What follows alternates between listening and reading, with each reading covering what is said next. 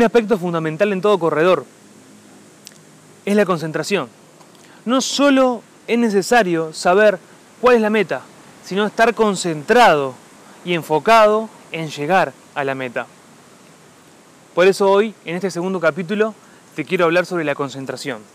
Segunda de Timoteo 2.4 dice, ninguno que milita se enreda en los negocios de la vida, a fin de agradar a aquel que lo tomó por soldado.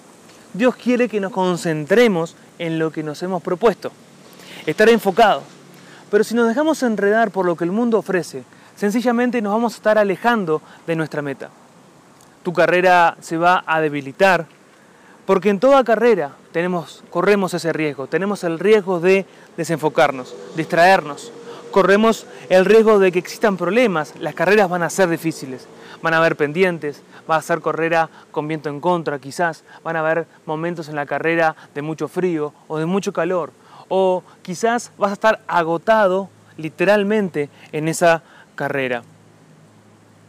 Pero cuanto más enfocados estemos y más concentrados estemos, la probabilidad de llegar a la meta es cada vez mayor. Los de afuera son de palo, una frase que todos los uruguayos conocemos y mucho. Lo dijo Obdulio Varela en la final de la Copa del Mundo de 1950. ¿En qué momento lo dijo? Brasil hizo el primer gol y le recordó a sus compañeros que los de afuera son de palo. ¿Por qué? Porque había muchísimas personas, miles de personas festejando el gol y ya dando por campeón del mundo a Brasil. Y él les dijo, los de afuera son de palo incitando a sus compañeros a que no se desconcentren, a que sigan corriendo ese partido, luchando en ese partido por su meta. Todos conocemos la historia cómo terminó.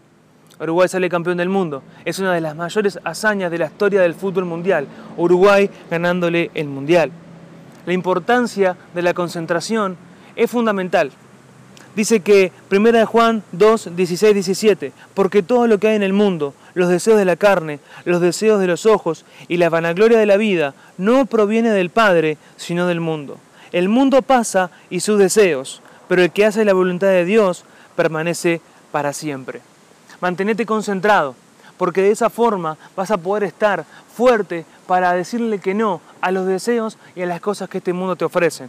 Serán satisfacciones pasajeras, cosas que pasan, pero Dios quiere darte una alegría y quiere darte metas duraderas y para siempre.